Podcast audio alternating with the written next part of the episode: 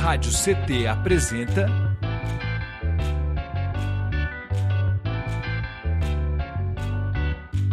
Cindy CT na Cultura, com Meire de Origem. Um programa do Sindicato Nacional dos Servidores Públicos Federais da área de Ciência e Tecnologia do setor aeroespacial. Olá, salve, Salve, muito boa noite, web espectadores, ouvintes e ouvintas da Web Rádio CT. Está começando mais um episódio do Sim CT na Cultura, comigo, Meire de Origem, uma realização do Sindicato dos Servidores Públicos Federais da área de Ciência e Tecnologia do setor aeroespacial em São José dos Campos. E vocês se conectam conosco através do nosso canal do YouTube Rádio CT. Se não for inscrito, já pedimos para vocês que se inscrevam e já deixa também aí o seu like para engajar esse vídeo e para que o YouTube entenda que o conteúdo é da hora, é massa e distribua para mais pessoas. Combinado? E no episódio de hoje eu converso com ela, Renata, a querida Renatinha Rehuk, atleta profissional de MMA, com carro-chefe no kickbox, onde possui vários títulos, entre eles campeã paulista, brasileira e sul-americana, sendo a primeira do ranking nacional pela Confederação Brasileira no ano de 2022 e atual campeã do evento Spartax 1, um dos maiores de São Paulo. Renatinha, seja muito bem-vinda. Obrigada, amiga, obrigada. Muito feliz de estar aqui. Honra toda minha. Nossa, muito bom ter você aqui. Faz tempo que eu estou chamando eles, gente, mas a agenda desse povo aí, vocês não têm ideia. bom, a gente está com ele aqui também, o querido Lucas Baiano ex-atleta de MMA, agora treinador de atletas de alta performance. Como atleta, conquistou títulos importantes, como o título mundial de kickbox pela Seblam, conhecido pelos seus inúmeros nocautes com chutes, já viajou para a França para apresentar a capoeira, que é uma herança familiar, atualmente como técnico convocado em 2022 como técnico da seleção brasileira por um tempo. Ó, gente, não é pouca coisa, não. Tem a Rehuk aí como atleta e esposa. Olha que doideira, a gente vai falar bastante disso. Como sua principal atleta, porém, treina atleta de alto nível que estão em grandes eventos, como Invicta, maior evento feminino de MMA do mundo, LFA, um dos maiores eventos do mundo, entre outros. Faixa preta de kickbox e jiu-jitsu. É, Lucas Baiano, já falaram de novo. Lucas Baiano, seja bem-vindo, meu querido. Salve, salve. Da hora, bom ter você aqui. Cara, vocês, assim, eu sou muito admiradora, né? Eu sou assim, eu sigo, né? Enfim, fico lá tietando mesmo. Já conheço a Renatinha há algum tempo, o Baiano também, nesse processo, acabei conhecendo também. Tenho muito orgulho da família que vocês construíram. A gente vai falar bastante disso aqui, porque é um papo de esporte, de, de, de, de, cultura, mas é de família também, um papo de vida né, e, e de superação. Né? Eu acho que a arte e o esporte, né, a luta, eles ensinam muito isso para gente também, né, sobre superação, enfim, né, é um grande aprendizado sempre. E para começar, eu queria que vocês falassem quando a luta, né, o esporte passou a ser a prioridade de vocês, né, e qual foram as referências de vocês. Se quiser, pode começar, Rê. Bom, para mim, na verdade, assim, eu comecei a treinar por conta de estética mesmo, para poder ter uma qualidade de vida, baixar peso. E aí eu comecei a levar o esporte mais como um hobby. É, fiz umas lutinhas amadoras, né? Porque eu gosto dos desafios, sempre gostei. Fiz umas lutinhas amadoras. Conheci o, o baiano, que se tornou meu treinador, conheci na academia. Ele se tornou meu treinador principal. Só que ela, a arte marcial fez total sentido na minha vida mesmo, realmente, quando deixou de ser algo é, de segundo plano ou coisas do tipo, quando eu perdi meu, meu filho, né? Que ele nasceu, sobreviveu nove dias e faleceu. E aí eu me encontrei numa situação muito difícil, de como se fosse um princípio de depressão, assim, sabe? E aí eu peguei e me agarrei à arte marcial. Além de Deus, lógico, a arte marcial foi o, aquilo que me segurou, sabe? Que me deu um propósito. Aí a partir daquilo, de, desse, de toda essa tristeza, eu comecei a colocar, expressar ela dentro da arte marcial. E a partir desse momento, a, a luta se tornou prioridade na minha vida. Eu comecei a treinar mais, comecei a virar profissional, a dar valor àquilo que eu fazia. Então, assim, foi através de uma dor muito grande que eu consegui achar meu propósito, sabe? Então, a partir desse momento que ela se tornou essencial na minha vida. Que demais, assim, incrível essa essa coisa que, que a gente aprende, né? Como eu falei com as artes de modo geral, né? Seja cultural, seja artes marciais, seja, né, enfim, a luta em si a gente aprende a, se, a ressignificar, né, as coisas, né, ressignificar o sofrimento, ressignificar. Eu vi muito isso na pandemia, por exemplo, né, assim, mesmo a gente perdendo tantas pessoas amadas, queridas, próximas, outras que não eram tão próximas, mas que a gente sentia a dor, né, das famílias, a dor da, da, das pessoas que estavam vivendo aquela perda. E a gente conseguiu, de certa forma, ressignificar muita coisa e, e, e, enfim, né, e se manter vivo e o, e o mais importante, preservar a nossa sanidade, né? Eu acho que a, as artes, elas, elas, elas ajudam a gente principalmente nisso, assim, na manutenção da nossa sanidade. E para você, o Baiano, como é que foi, assim? Quando que você se encontrou mesmo, que você falou assim, pô, agora é isso aqui mesmo e vai ser isso para sempre? Cara, para mim, para mim foi muito engraçado, porque quando eu tinha seis anos, meu tio me deu minha primeira aula de capoeira, que é uma herança de família, né? Tenho dois tios que são mestres de capoeira, outros são professores, né? E esse tio meu me chamou, falou, vamos fazer a primeira aula. E eu lembro como hoje, de cada passo daquela aula, e aquilo ali ficou na minha mente, e me travou, né, naquilo, fiquei apaixonado por aquilo.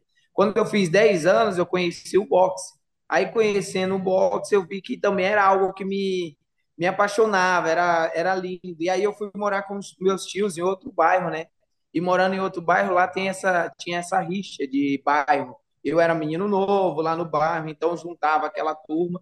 E eu tinha muito medo de apanhar. Falei, nossa, vou apanhar dessa galera aí, preciso me proteger. Aí lançaram um projeto social numa escola pública. Tinha um projeto social lá em Salvador, né, na, na Escola Divino Mestre e foi uma moça, o que é minha professora, né, e o sensei. Eles são casados também, marido e mulher, e lançaram o projeto social. E eu falei, nossa, tem que ir lá, tem que ver como é que é isso aí de kickbox. E aí eu fui lá com 12 anos, mais ou menos, fui lá para poder fazer uma aula e me apaixonei, porque juntava o boxe, que eu gostei, mas a capoeira, que foi meu fundamento, né? E aí eu fiquei apaixonado por isso, fiz a primeira luta com um mês de luta, Graças a Deus também nocauteei, ganhei com um minuto de luta, ganhei por nocaute por chute, né, que era o que eu mais gostava também de fazer. É, lembro que eu pesava 52 quilos, né? Era peso mini mosca. E fui lá lutar 52 quilos, raquete, consegui nocautear a luta, foi bonito. E aquilo ali eu fiquei deslumbrante. E, entrei para me defender na rua. Mas de lá para cá nunca briguei na rua, graças a Deus. Foi muito legal. E que doideira, né? Porque se você for pensar que a capoeira, ela nasce com esse propósito, né? Se você for pensar, a, cultura da capoeira, a arte da capoeira, ela nasce com esse propósito dos negros se defenderem, né? É, do, dos senhores, né? Enfim, aquela, aquela coisa toda. E de confraternizarem Exatamente. também, né? Que a gente sempre fala que a capoeira ela é esse lugar, né? Que ela é entretenimento, mas uhum. ela não é só entretenimento, né? Ela é também é, ancestralidade, ela é também uma, uma história de luta mesmo, de superação, né? Da... Então, assim, Exato. muito da hora que veio para você exatamente no propósito que ela se dá na sua forma, né? Enfim, muito, muito louco. E muito legal que as artes uniu vocês, né? Você lá em Salvador, né? Qual é a possibilidade disso? A Renatinha aqui em São José, sabe? E, tipo, hoje, né? Vocês, cara que, que incrível, assim. Ô, Rê, você falando nisso, né, tudo, você transitou pelo universo do hip hop também, que foi quando eu te conheci, né, tive o privilégio de conhecer você, né, cantando Lacaju, nossa, é, enfim, Sou apaixonada até hoje, né? E você era uma é, MC, uma grande MC, né? Eu diria. E como é que foi assim? Isso te deu bagagem assim? É, essa, como que foi essa transição? E, vo, e, e, você pode dizer que os aprendizados no hip hop você conseguiu né, colocar também né, na, na, nas artes marciais? O pessoal acha que não tem muito a ver, mas tem muito a ver. É assim, são dois tipos de artes que têm muito em comum, mesmo não parecendo. Eu, como MC, trouxe bastante bagagem em vários aspectos. Um deles foi a forma de se expressar. Quando a gente vai fazer uma luta, a maioria das pessoas acham que é porradaria, mas não, na verdade é uma apresentação. Então, assim, eu expresso quem eu sou ali, não tem como fingir, não tem nem tempo de ser fingir, não tem como encenar, né? É, é, é eu nua e crua, do mesmo jeito que era quando eu escrevia, quando eu apresentava. Todas as vezes que eu escrevi mesmo que foram poucas vezes, eu escrevi realmente assim, eu nua e crua, sabe assim, realmente os meus, os meus sentimentos verdadeiros. Então, isso tem muito em comum para mim. E também teve muito em comum da parte não muito boa, que foi a mesma luta como mulher no ambiente predominantemente masculino. Todo esse trabalho de ter que se provar, de ter que conquistar, de ser subestimada pelo fato de ser mulher, então, assim, é uma luta que eu tenho até hoje, por mais que eu já tenha galgado um bom caminho, ainda, ainda vão me testar, ainda me testam, ainda me subestimam. Porém, eu posso dizer com toda certeza que eu conquistei meu espaço como mulher, porque eu treino com homens e eu sei que, infelizmente, eles não gostam que eu falo isso, mas é verdade, eles ficam com o ego ferido quando treinam com a gente e percebem que a gente é melhor que eles em todos os aspectos. Então, eu uhum. falo e coloco minha faixa preta em jogo, com todos os faixas pretas daqui da região, eu falo com o baiano. Porque eu treinei muito para isso, porque eu sempre fui muito subestimada por eles, e isso me motivou a ser melhor, sabe assim? É, não só que eles, mas a ser melhor como atleta. Então, isso assim, me deu um gás muito grande. E também um outro problema é o que a gente passa, vocês passam aí, que é a falta de incentivo, de patrocínio, de valorização. As pessoas elas têm grande dificuldade de entender o, o atleta em si, como o MC em si, em si. Eles acham que é um hobby, eles acham que é alguma coisa que você vai ali fazer por fazer. Não levam como profissão. A gente pergunta ouve direto. Né, ah, você é atleta, é, mas você trabalha? É, eu ia falar isso, exatamente. ah, mas você só faz isso? Você não trabalha? Se eles soubessem né, como a gente trabalha, trabalha muito, e o pior de tudo, não é remunerado como deveria. Né? Esse é o pior de tudo. Se a gente trabalhasse ganhasse de acordo, tava suave, mas não é. A gente trabalha muito e tem que ainda, infelizmente, torcer para poder cair um dinheirinho no final do mês. A realidade do atleta não é diferente.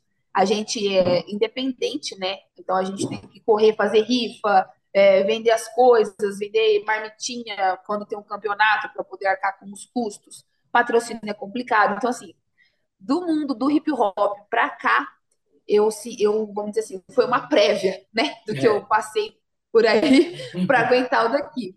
E o legal é que, falando mesmo da Ju, a Ju, ela, eu fui para o campeonato no Rio de Janeiro e a Ju, ela pôde acompanhar, que ela mora no Rio agora, todo o processo. E foi incrível como as coisas se conectaram. Ela falava: caramba, Renata, a gente passa por isso, vocês passam por isso, eu não acredito. Eu falei: é a mesma coisa. A Ju então, é fez, muito igual. Inclusive, a Ju, inclusive, fez uma música para você, né? Fez, incrível. Fez. Foi assim um dos. No, vamos foi, deixar o link, gente. Vamos deixar o link para vocês verem depois Isso. que acabar Nossa, esse vídeo olha, lá na descrição. Um dos, um dos, momentos mais incríveis assim que eu vou poder guardar na minha memória foi essa música, eu lembro que quando ela mandou para que eu pudesse ouvir, o Lucas tinha até um vídeo gravado. Eu chorei, chorei muito, porque tem muito significado para mim tudo, né? Ser a Ju, a letra, a nossa correria, vir de vocês, assim, ah, é, é, foi maravilhoso, é incrível.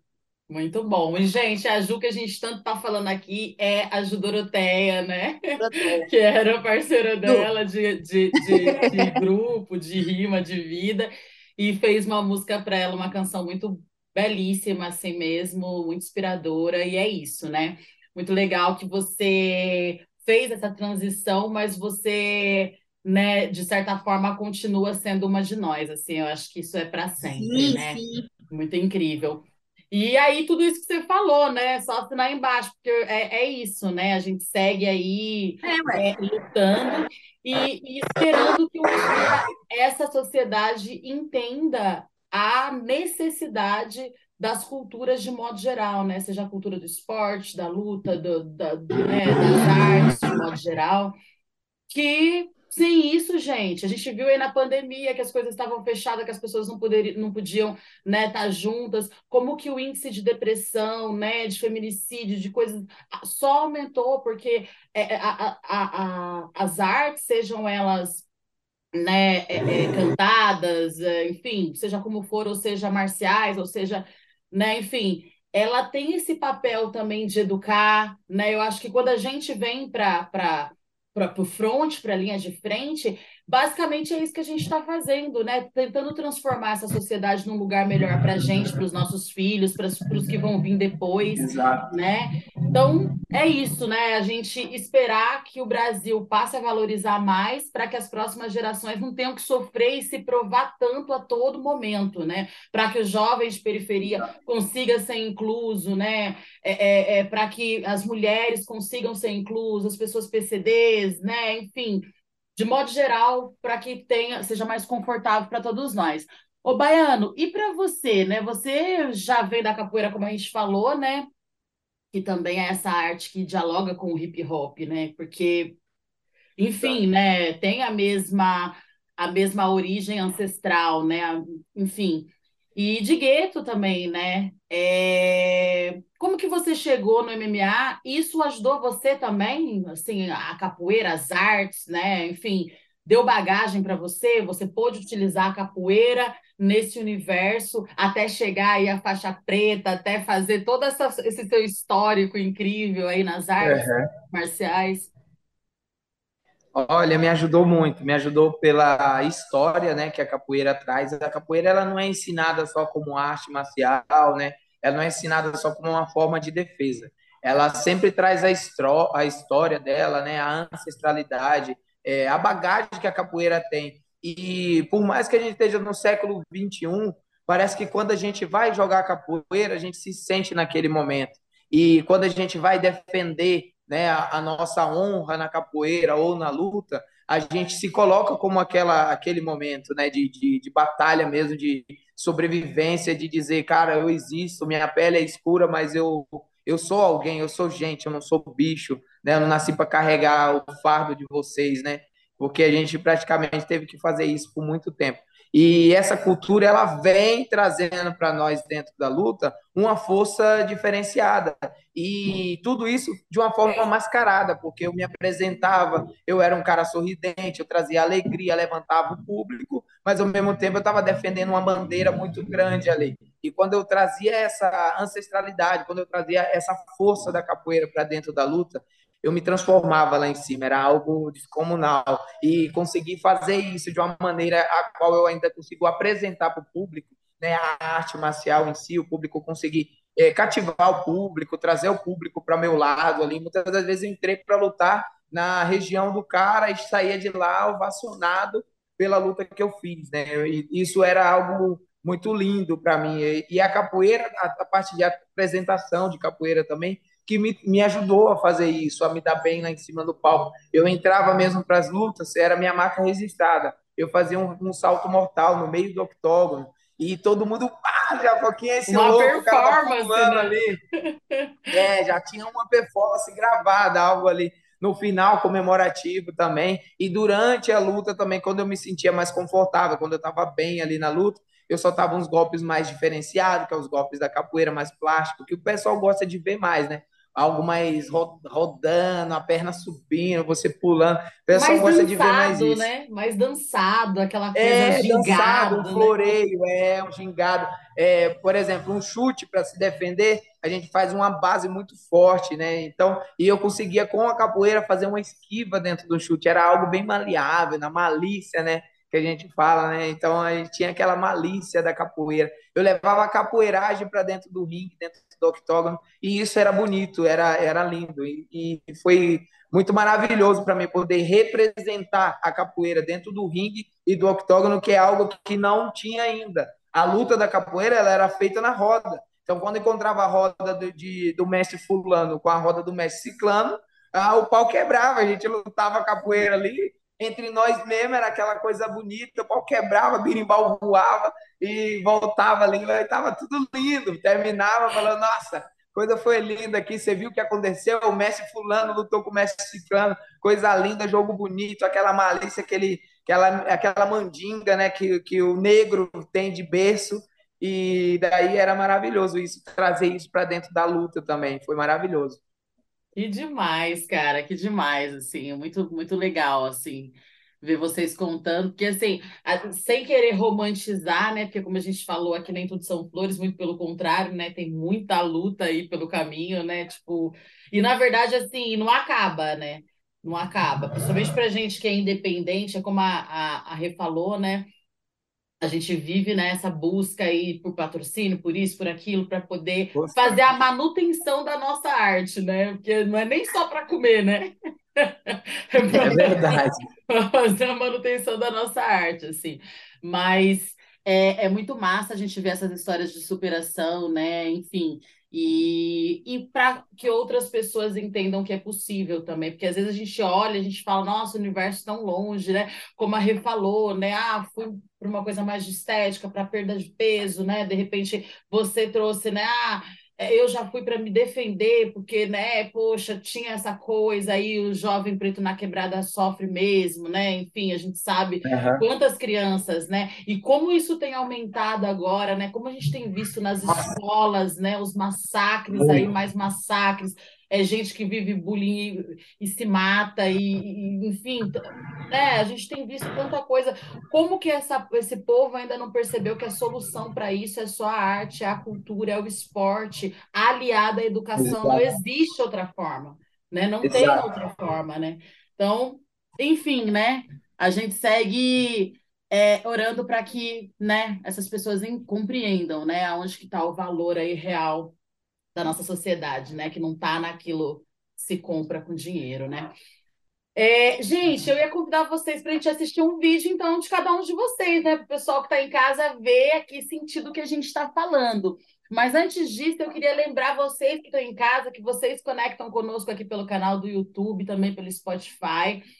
E pedir para vocês que vocês não esqueçam de se inscrever aqui, caso não sejam inscritos, deixa seu like e coloca aqui embaixo. Vocês já conhecem, né, as artes marciais, né, a capoeira, já conheciam aí Renatinha, né, a Rê Hulk, o Lucas Baiano, né? Enfim, manda pra gente aqui o seu feedback e a gente vai ficar feliz de descer aqui, dar coraçãozinho, conversar com vocês, interagir com vocês, combinado? E também não esqueça de nos acompanhar pelas nossas redes sociais e acompanhar, lógico, as redes sociais dos nossos convidados, né? A gente vai deixar aqui também. E o projeto que eles estão agora, que a gente vai falar daqui a pouquinho, que é a Casa do Mestre, certo? Nós vamos deixar aqui, ó, o link, tamo, a produção está colocando aqui no rodapé e estamos deixando também na descrição. Então, acabando aqui, não tem erro, migra lá para a descrição para ficar conectado com eles e conosco, combinado? Roda pra gente, produção.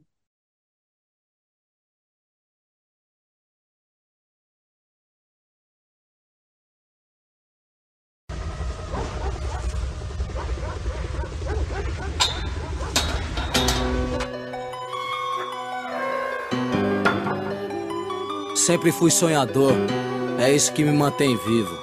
Quando pivete, meu sonho era ser jogador de futebol. Vai vendo. Mas o sistema limita a nossa vida de tal forma que tive que fazer minha escolha: sonhar ou sobreviver. Os anos se passaram e eu fui me esquivando do ciclo vicioso. Porém, o capitalismo me obrigou a ser bem-sucedido. Acredito que o sonho de todo pobre é ser rico. Em busca do meu sonho de consumo, procurei dar uma solução rápida e fácil dos meus problemas: o crime. Mas é um dinheiro amaldiçoado, quanto mais eu ganhava, mais eu gastava. Logo fui cobrado pela lei da natureza. Vixe, 14 anos de reclusão. Barato é louco, barato é louco. É necessário sempre acreditar que um sonho é possível, que o céu é o limite e você tudo é imbatível, que o tempo ruim vai passar, é só uma fase, que o sofrimento alimenta mais a sua coragem, que a sua família precisa de você, lado a lado se ganhar, pra te apoiar, se perder. Falou do amor entre homem, filho e mulher, a única verdade universal que mantém a fé. Olha as crianças, que é o futuro e esperança, que ainda não conhece, não sente o que é ódio e ganância. Eu vejo o rico que teme perder a fortuna, enquanto o mano desempregado, viciado se afunda. Falou do enfermo, falou do são, então, falou da rua aqui pra esse louco mundão. O caminho da cura pode ser a doença. Que o caminho do perdão às vezes é a sentença. Desavença, treta e falsa união. A ambição como um véu que cega os irmãos. Que nem um carro guiado na estrada da vida. Sem farol, no deserto das trevas perdida. Eu fui orgia, ébrio louco, mas hoje ando sóbrio. Guardo o revólver enquanto você me fala em ódio. Eu vejo o corpo, a mente, a alma, o espírito. Ouço repente o que diz lá no canto lírico. Falo do cérebro e do coração. Veja egoísmo, preconceito de mão pra irmão. A vida não é problema, batalha, desafio. Cada obstáculo é uma lição, eu anuncio. É isso aí, você não pode parar. Esperar o tempo ruim vir te abraçar. Acreditar que sonhar sempre é preciso. É o que mantém os irmãos Várias vivos. famílias, vários barracos, uma mina grávida. E o mano tá lá trancafiado. Ele sonha na direta com a liberdade. Ele sonha em um dia voltar pra rua longe da maldade. Na cidade grande é assim. Você espera tempo bom e o que vem é só tempo ruim. No esporte, no boxe ou no futebol, alguém sonhando com a medalha, o seu lugar ao sol. Porém, fazer o que se o maluco não estudou? 500 anos de Brasil e o Brasil aqui nada mudou.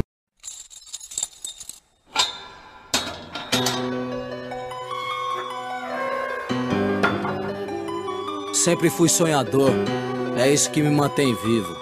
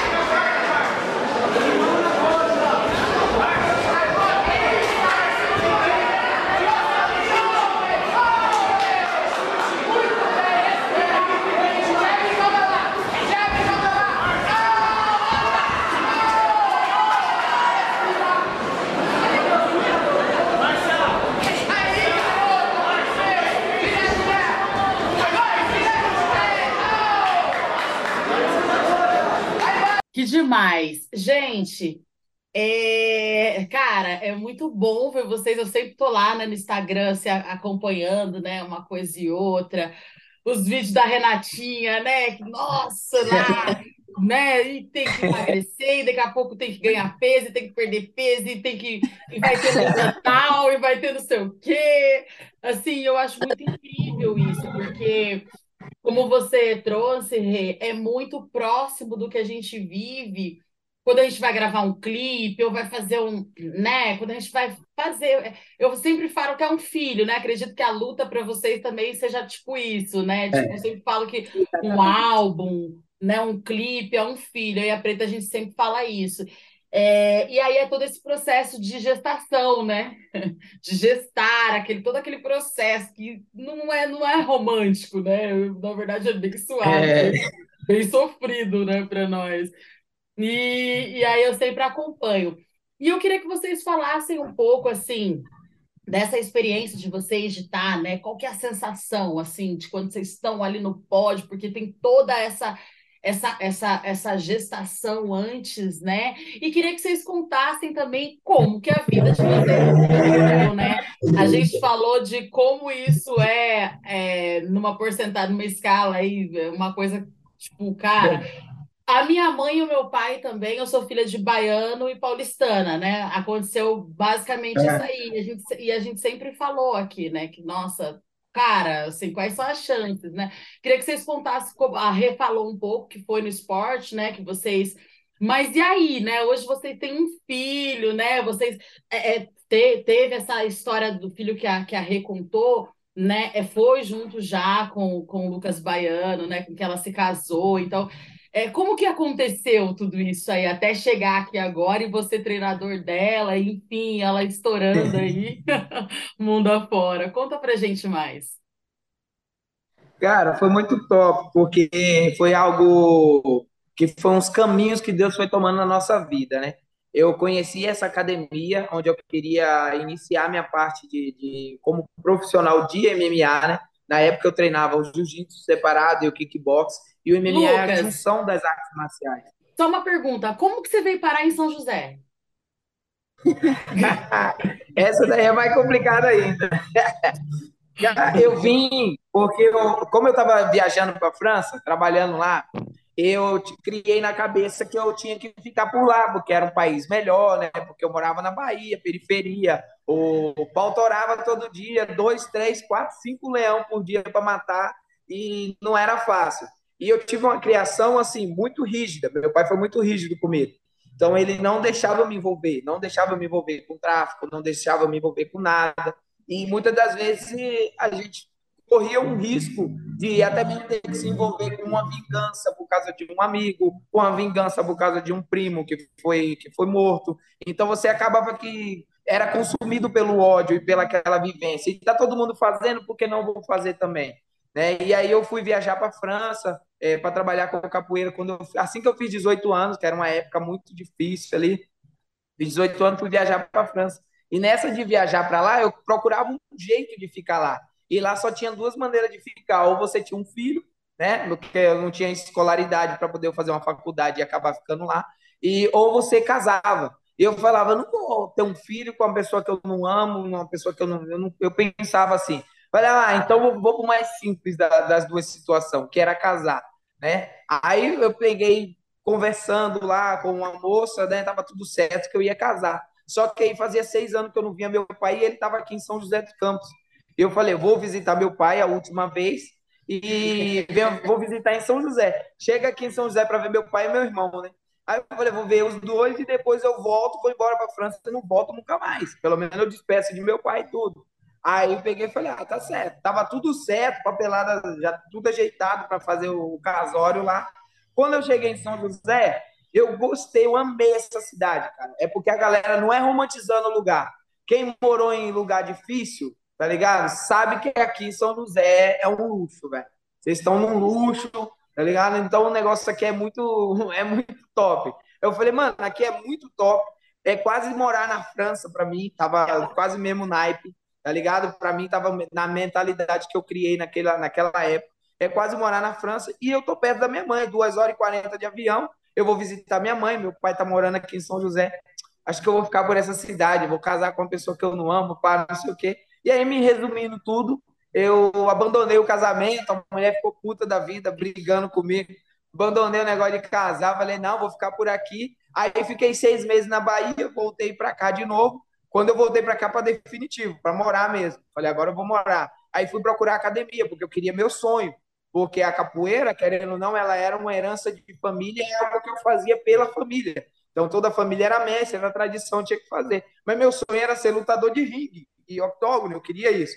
E o, o Júnior Cigano estava acabando de entrar no UFC, que é o maior evento de, de, de MMA, e eu queria isso, tá? Aí eu peguei e fui atrás de uma academia. Achei uma academia ali na Nelson Dávila e fiquei um mês treinando ali legal, mas eu tive que procurar trampo, ver a dificuldade, o apoio da arte não tinha, eu vindo de outra cidade, aí tive que procurar trampo. Aí fiquei um mês parado da academia, foi onde ela entrou na academia. E aí eu voltei. Quando eu voltei, eu voltei como atleta. Só que minha fama na, na academia estava lá em cima, que eu já tinha feito uma luta. E o pessoal falava do baiano para cá, o baiano para cá, você tem que conhecer. Aí ela caiu no, no, no ponto do vigário. ela foi na onda dos outros, né? Baiano para cá, baiano para lá. Quando eu cheguei, ela queria conhecer quem era o baiano. Aí me conheceu, né? E eu era atleta da academia, mas eu tinha esse hábito de não querer me relacionar com ninguém, mesmo que seja, mesmo eu sendo só atleta, não era professor na academia. Eu não queria isso porque o meu foco era era era luta, era tudo. Só que eu senti um vazio muito grande no peito, senti um negócio muito grande, algo que me pesava muito. E aí eu perguntando pro meu amigo, olha, cara, eu tô bem, eu tô indo na igreja, tá tudo certo, minha família tá tudo bem, graças a Deus. E, é, financeiramente eu tô bem, eu tenho um emprego, tô, tô lutando aqui, tô indo bem na minha parte é, de, de, de profissional, né? Tá tudo bem, mas eu tô sentindo um vazio, um negócio, um aperto, não sei o que é. O cara olhou para mim e falou assim, cara, tá te faltando uma mulher na sua vida. Aí quando eu olhei para cima, quem vinha descendo? A Renatinha. A Renatinha vinha descendo, mano. Aí eu olhei assim, eu vi o olho dela só assim, descendo a rampa. Olhei, eu falei, caramba, será? Aí, do nada, sabe aquele negócio? Eu nunca acreditei esse negócio de amor à primeira vista, essas paradas, nunca acreditei. Eu acho que foi um teste mesmo de fé. Aí eu falei, caramba. Aí eu comecei a dar mais gelo ainda nela. Só que aí foi pior, né? Quanto mais a gente. eu comecei a dar gelo, ela entrava para cumprimentar. Eu falei, mano, eu tô começando a gostar dessa menina. É melhor não ter muita conversa, muita intimidade na academia, senão eu vou acabar é, furando algo que era meu, que eu dizia, não vou me relacionar com ninguém da academia. Não queria isso. E eu peguei e comecei a, a dar um gelo. Ela passava, eu não cumprimentava. Aí ela começou a achar, pô, esse menino é metido, mano. Não sei o que. Aí foi assim que a gente se conheceu e estamos juntos até hoje. Gente, como que, que, que as coisas de Deus são perfeitas, assim, o que é como o ditado, né? O que é do homem, o bicho não come, né? O cara lá com o casamento lá já ajeitado. Cara, Se eu chegar mais tarde, já era. e, tipo, em outro país, tá ligado? Tipo, meu, é, cara, que doideira, Rê. Aí você falou, vou laçar, ô, ô, Renato. Foi, foi Meu, assim. cá, bênção. Foi quase isso mesmo. Aí eu tinha um namorado na época, e aí a gente começou a conversar e eu comecei a gostar dele. Aí ele falou, eu gosto de você. Eu falei, eu gosto de você também. Aí eu separei do outro e estamos aqui até hoje.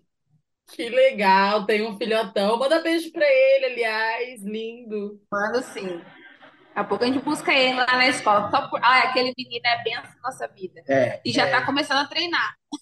Que, aliás, coração. também tem uma história de superação incrível, né? Do filho de vocês, assim, a de vocês com, com o filhotinho de vocês, assim, muito massa. Gente, nós estamos caminhando para o final, mas eu gostaria que vocês falassem. Bom, pergunta que não quer calar, né? É, como que tá aí as expectativas de vocês? O que que a gente pode esperar? Eu queria que vocês falassem da Casa do Mestre, antes de vocês falarem das expectativas, na verdade, assim, que é esse projeto, né, que vocês estão aí é, hoje tão importante, assim, tanto para vocês enquanto família, também, né, enquanto, enquanto, né, lutadores, mas também para São José, né? É um ganhado, né, para São José, um ganho, né, para São José. Fala pra gente da Casa do Mestre, gente. Aqui, a Casa do Mestre é uma academia, né? Um centro de treinamento, na verdade. que a gente montou aqui na, no centro de São José dos Campos, onde a gente dá aulas comerciais, que é aula para quem é iniciante ou quer treinar só por hobby, assim como eu comecei, né? É, de todas as modalidades que a gente sabe, que é o boxe, Muay Thai, kickbox e o jiu-jitsu, e também tem a parte do kids e do funcional. E também a gente tem o horário de atletas de alta performance, que são os competidores do Vale do Paraíba, que tem portas abertas aqui para poder treinar um com, um com os outros, né? Para poder é, melhorar. A gente tem muita falta disso, de material humano, que a gente fala, de união de equipes. É uma barreira muito grande. Quebrar o ego, de ai, eu sou de equipe tal, vou treinar com tal. Então a gente, graças a Deus, conseguiu, de certa forma, quebrar essa barreira tão grande que tinha no Vale do Paraíba e a gente consegue unir equipes de vários lugares no mesmo horário para poder treinar. Então, isso é muito legal. É, e também a gente tem aqui na, na, na, Casa do Mestre um projeto social que vai além da, do, do CT, né, que trabalha com a galera da Fundação Casa. É um projeto que a gente tem onde a gente leva a arte marcial para eles e também é uma possibilidade para eles, quando saírem de lá, virem treinar com a gente sem custo nenhum, tanto para se tornar um mestre, um professor, quanto para poder ser um lutador, mostrar uma outra possibilidade, sabe? Para todos eles. Então, assim, é um projeto que a gente tem, que foi fundado, chama Gabriel Macena, que é uma homenagem ao irmão dele, que faleceu. Então, a gente fez essa homenagem para ele com os meninos, por enquanto, né, da Fundação Casa, e é é uma realização pessoal que a arte marcial nos proporcionou. E é legal, né, esses loopings da vida, hum. porque ele veio de um projeto social, gerou muitos frutos, e aí o, a gente foi caminhando, caminhando para também abrir um projeto social, e a gente sabe que, se Deus quiser, vai gerar mais frutos ainda através desses meninos, sabe? E demais. E como quem está em casa nos assistindo pode auxiliar aí nesse projeto? Assim, tem, tem, vocês aceitam doação, ou se matriculando, ou compartilhando? Como, como que é, assim, levando informação para Na verdade, pessoas? assim, né, é, é uma junção de tudo. Quando a é. gente consegue elevar o nome, do, a, o nome do CT, o nosso nome como atleta, como treinador, as portas se abrem, porque Hoje a gente precisa também ter aquele nomezinho ali, quem não é visto não é lembrado, então a gente precisa ter esse engajamento para poder conquistar outras coisas. Um exemplo é expandir esse projeto para outras unidades, é um exemplo. Só que a gente só consegue isso tendo resultados, porque entrar lá foi muito difícil. A gente fala aqui, imagina, qual é a, é, é a instituição que vai querer levar agressão para dentro de uma fundação casa. E a gente teve que quebrar esse pensamento de que não, que eles não vão ser agressivos, eles não vão atacar ninguém, eles vão. Muito pelo contrário. Então foi muito né? difícil. Pelo, pelo contrário, é. devagarzinho a gente está indo, sabe? Então, assim, ajudando de forma é, diretamente, não, a gente não leva nada, a gente. É tudo, tudo meu e dele mesmo. O material é nosso. É, futuramente, com patrocínio de material para eles treinarem e tudo mais, sim. Apadrinhando. Né? Apadrinhando. Os meninos. Mas compartilhando, é, seguindo, compartilhando as, as, redes sociais, nosso trabalho, divulgando. divulgando. Isso ajuda muito. Até mesmo como um tipo de patrocínio para a gente e para eles, né? A gente queria, na verdade, trazer, ter o um projeto lá e ter um projeto periférico mesmo, um projeto da periferia. A gente está do lado do banhado aqui também, né? Então a gente, quer. É, a gente queria, por exemplo, assim, levar a arte marcial para as crianças e adolescentes, que é o nosso foco, mas levar um café da manhã, ou um almoço, ou uma janta, onde eles pudessem treinar, se alimentar, ter esse momento de interação, sabe? Porque a gente sabe que não é todo mundo que tem as condições de ter todas as refeições. Então, assim, ser um refúgio. Ah, onde que eu vou? Eu vou para a criminalidade ou eu vou aqui? Para cá, eu vou para cá onde tem a arte marcial, onde tem o, a, a, o café da manhã, onde tem o professor, a minha professora que vai lutar. Então a gente quer ser referência nesse sentido para atrair. A gente precisa atrair a atenção dos jovens, porque o mundão tá aí, tá atraindo muita gente o tempo inteiro. Uma das coisas mais importantes também é que durante a pandemia ela passou um, uma, um momento muito difícil né, entre querer desistir da caminhada, querer desistir de tudo, pois ela não estava alcançando um, um, lugar, um objetivo. E eu lembro que a gente meio que ali debatendo esse assunto sobre sim, você desistiu, o que você vai fazer? Ah, mas eu queria atingir, eu queria atingir a molecada, eu queria atingir o, a periferia, as mulheres, eu quero ser mais notada, eu quero ser vista, eu quero que elas vejam que eu consegui, para elas conseguirem também, que eles consigam também. Aí eu peguei e falei, cara, mas vamos pensar por um ponto. Você está quase lá. O que falta em você é um incentivo e algo a mais. Lógico, a gente está se desdobrando em dois, faz rifa, vende marmita, faz isso ou aquilo para participar de um campeonato para representar o Brasil que não, não, deu nenhuma verba, não deu nada, entendeu? Então, muitas das vezes a, tem esse trampo da arte. Mas você que está começando a ser vista, e você já é alguém, não fala para mim que você não é ninguém, você já é alguém. Mas você quer ser mais vista, quer atingir. Ah, mas eu quero atingir mais gente. Você quer atingir mais gente? Então chegue lá. Chegue lá primeiro e aí você vai fazer tudo que você quer fazer. Aí ela olhou assim para mim, pensou bem, fechou a cabeça e falou: tá bom, vou chegar lá. Porque ela não está mais por ela, ela está pelos outros agora. E vocês ajudando ela a chegar em algum lugar, né, correndo atrás nesse lado, vai estar tá ajudando os outros, porque lá na frente é o que ela quer fazer, é o que é o que uniu o propósito. Como eu falei no começo, eu vim de um projeto social onde era meu professor e minha professora, e eles são casados né? E é um projeto social que se iniciou e isso está perdurando agora. Então, aquilo que começou lá está aqui em São José dos Campos agora, começou lá em Salvador, na periferia, em uma escola, agora está em São José dos Campos, está tomando a mesma linhagem, mesmo fundamento. E quem sabe nós não vamos fundar mais dois, mais um parzinho ali de professores que vai estar tá atingindo outra região e assim nós vai estar ali de 100 sai dois, vai ser 100, dois de um lado, dois de um outro, dois de um outro, dois de outro, e nós atingiu algum ponto, entendeu? Nós atingiu algum lugar. E a arte tem esse poder de modificar a vida, de transformar a vida e de fazer a vida seguir o caminho certo, porque foi a arte marcial que me trouxe até aqui, que me deu meu filho que eu tenho, a arte marcial que me deu o emprego que eu tenho, a academia, a realização de um sonho.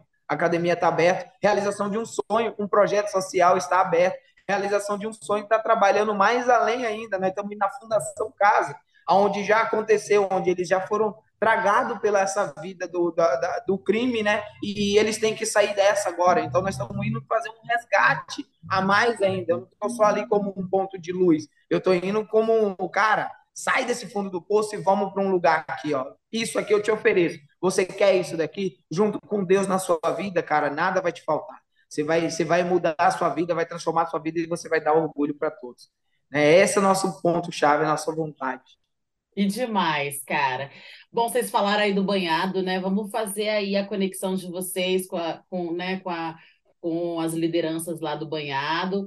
Aproveitar também o espaço aqui para falar aqui também, gente, vocês, sindicatos, né? Associações que tiverem interesse, procura eles, né? A gente está deixando as redes sociais aqui, né? Estamos deixando na descrição. Então procura, né? A Renatinha, procura o Baiano. De repente, né? É, ah, não, não consigo faz, dar uma verba X, mas consigo dar uma verba Y. Vamos, vamos custear lá a ida de vocês, né? Em tal periferia para dar uma aula.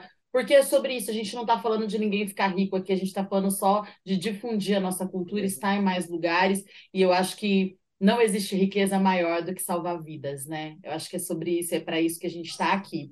Gente, eu quero desde já agradecer vocês por esse papo, assim, estou emocionada, estou super feliz, vocês são referências para mim, assim, de coração, e eu tenho certeza que para muitas outras pessoas também. Eu queria que vocês falassem, né, agora aí da, das expectativas, se tem aí, bom, vocês já falaram dos projetos que vocês né, é, buscam aí, né? É, mas como que está a expectativa para esse ano, né? Porque agora sim, academia aberta, né? Um pós-pandemia, na verdade, um pós-apocalipse, né? Porque que loucura, né? Tudo que a gente passou, né? E também que vocês fizessem as considerações finais.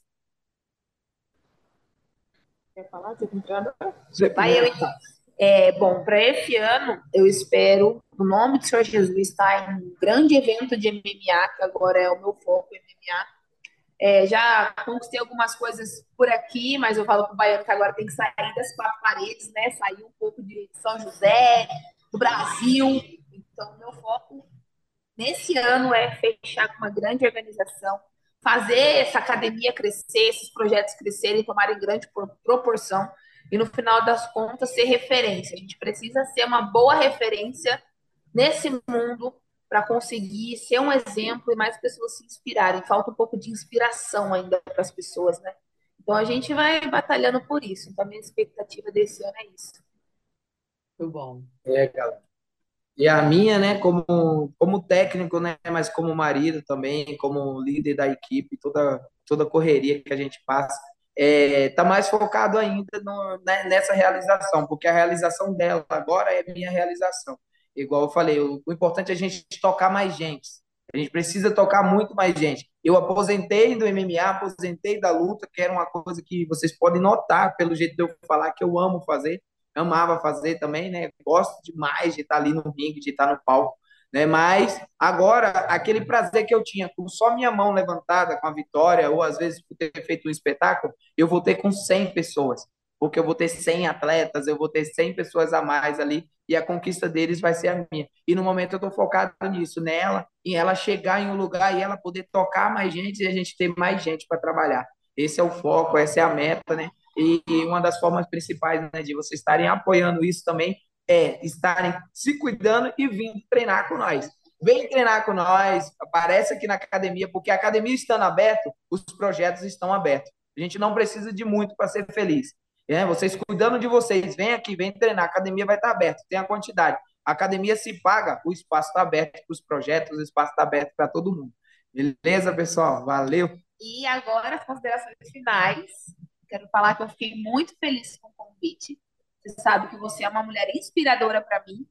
Como mulher, eu não tenho o que falar. Eu falo para o Baiano, você me ajudou muito, me inspirei muito, me inspiro até hoje, fora o coração gigantesco. Então, um negócio que começou lá, que se estendeu para cá, e eu sei que não vai deixar de ter essa ligação, é como se fosse uma ligação de alma mesmo, é algo assim, muito mais que profissional, é uma irmã mesmo. Então, estou muito feliz de estar participando aqui, muito feliz pelos caminhos que a sua carreira está tomando também, por todas as suas conquistas. Acompanho, ouço suas músicas para treinar, ponho um somzão altíssimo e me, me acabo. Eu, É adoro. É um motivacional imenso para mim. Então, eu quero falar que eu estou muito, muito feliz mesmo de estar participando. Que demais. Nossa, sem palavras, gente. Obrigada mais uma vez, fiquei até emocionada. que é, é, sobre isso, né? Quando a gente fala, né, dessa, de, dessa coisa, né, de um subir, né, e puxar o outro, uma subir e puxar a outra, eu acho que é um pouco disso também, né? Nós estamos vindo de uma pandemia que nos fragilizou demais, né? Foi um momento muito difícil para todos nós. Todos nós pensamos em desistir, porque na verdade, assim, não tinha muita esperança, né? Eu acho que esse ano ele traz consigo também tudo isso que a gente falou, né? Novas oportunidades, tudo mais, mas o principal que é a esperança, né? A gente olhar e enxergar que existe a possibilidade de um futuro, de viver e de levar vida para outras pessoas também. Obrigada, gente. Obrigada de coração. E obrigada a vocês que estão aí do outro lado da telinha também, que emprestaram seu tempo, seus ouvidos para a gente, né? Quero agradecer também minha equipe do CT na Cultura. E esse foi mais um episódio né, do CT na Cultura, uma realização do Sindicato dos Servidores Públicos Federais da área de Ciência e Tecnologia do setor aeroespacial. Continue nos acompanhando aqui, né? No YouTube, toda semana tem conteúdo novo, mas também nas nossas redes sociais. Acompanhem também as redes sociais dos nossos convidados, certo? E da Casa do Mestre, lógico. E eu vejo vocês no próximo episódio.